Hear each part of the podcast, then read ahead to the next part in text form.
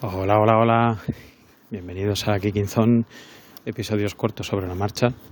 Yo soy Rubén y hoy venía a hablaros de cómo intentar ayudar a los peques a superar el jet lag.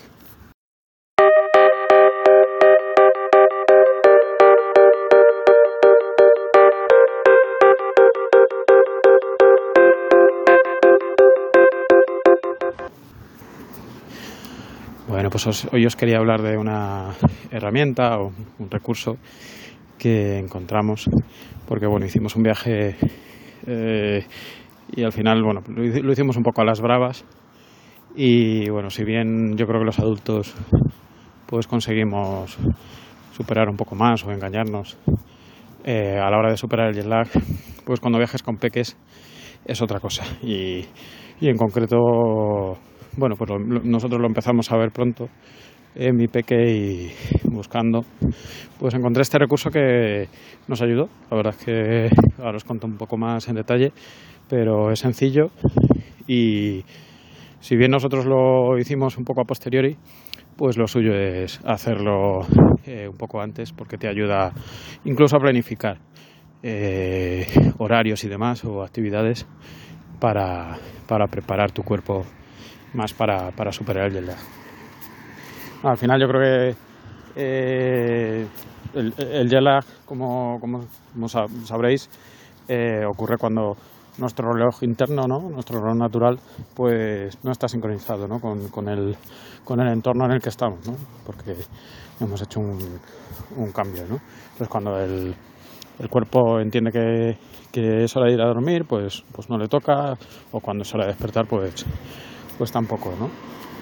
Y al final, eh, la herramienta que, vengo a comentaros eh, se basa un poco en un estudio que relaciona eh, cierta exposición a, la luz eh, para, para generar un poco melatonina en, momentos apropiados para intentar reducir el, el, el jet lag. Incluso, bueno, ellos dicen que si se hace correctamente, pues puedes incluso evitarlo al completo. Pero bueno, yo creo que con que nos ayude un poco, pues, pues viene bien. Eh, al final es, es, una- es, es un recurso que se llama Jet Lag Rooster.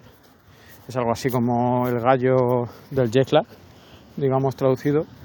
Y bueno, eh, lo bueno es que eh, está, es, es una herramienta que está recomendada por el, por el CDC, por el Centro de, de Control de Enfermedades ¿no? de, Estados Unidos. Eh, entonces, bueno, pues, pues digamos que hay estudios eh, científicos por detrás que, que lo avalan. Yo no, no soy para nada ningún entendido ni ningún técnic- técnico en la materia, eh, pero ya os digo que, que sí que lo utilizamos eh, a, a posteriori, a partir del, del- primer día, y sí que, sí que notamos una mejoría.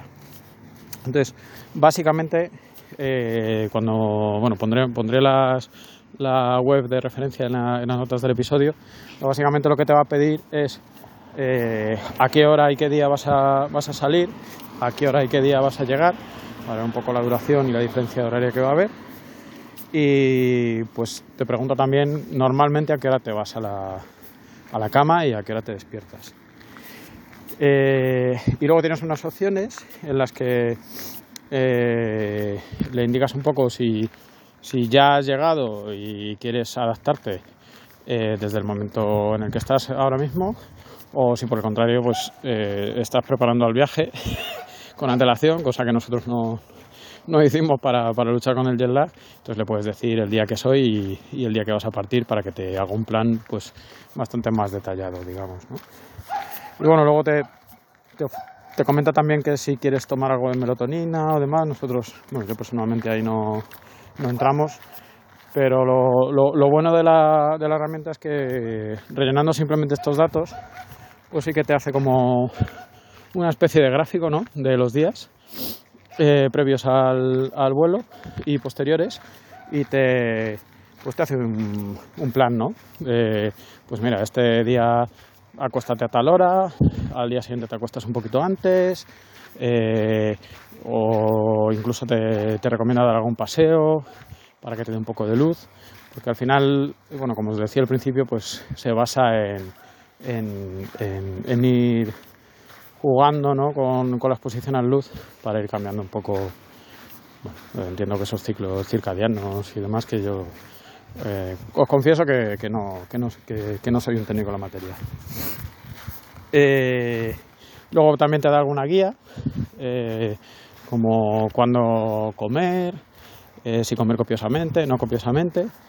Y nada, pues ya os digo que nosotros sí que lo hicimos una vez llegados y mantuvimos un poco el plan que nos indicó a la hora que te decía que te durmieras, pues intentamos dormir a la peque y seguimos un, eh, un poco el plan y si notamos mejoría. Así que nada, la idea era compartirlo aquí y con esto lo dejo. Así que nada, que, que la vida os trate bien y, y chao chao.